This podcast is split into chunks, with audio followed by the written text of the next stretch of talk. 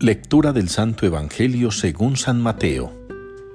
En aquel tiempo dijo Jesús a sus discípulos, No atesoréis para vosotros tesoros en la tierra, donde la polilla y la carcoma los roen, y donde los ladrones abren boquetes y los roban.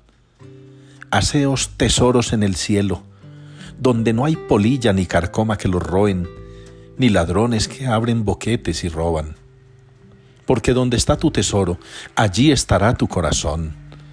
La lámpara del cuerpo es el ojo. Si tu ojo está sano, tu cuerpo entero tendrá luz. Pero si tu ojo está enfermo, tu cuerpo entero estará a oscuras. Si pues la luz que hay en ti está oscura, ¿cuánta será la oscuridad? Palabra del Señor.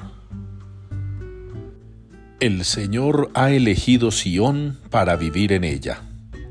Es la respuesta al Salmo 131 en la liturgia de este día. El Señor ha elegido Sión para vivir en ella. Qué tan bonito que pudiéramos interpretar ese salmo como que Sión es nuestra vida, como que Sión es nuestra existencia. Sión se refiere al pueblo santo, como a la tierra de Dios. Dios ha elegido vivir en Sión, Dios ha elegido habitar en este pueblo, Dios ha escogido estar entre nosotros.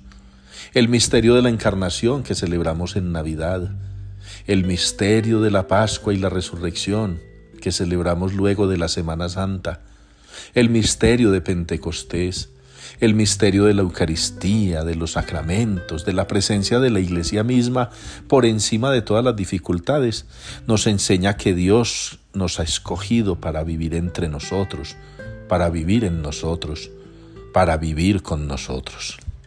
Ustedes y yo agradezcámosle mucho al Señor, que nos muestra de muchas maneras ese amor que nos tiene y por qué ha decidido bajar del cielo a quedarse con nosotros y entre nosotros, queriendo con ello impulsarnos también a llegar allí.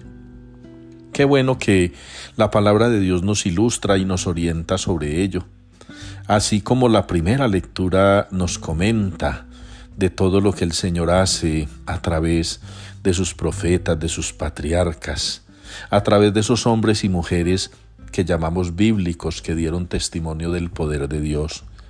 Jesús mismo en el Evangelio nos invita a no aferrarnos a esta habitación terrena y pasajera.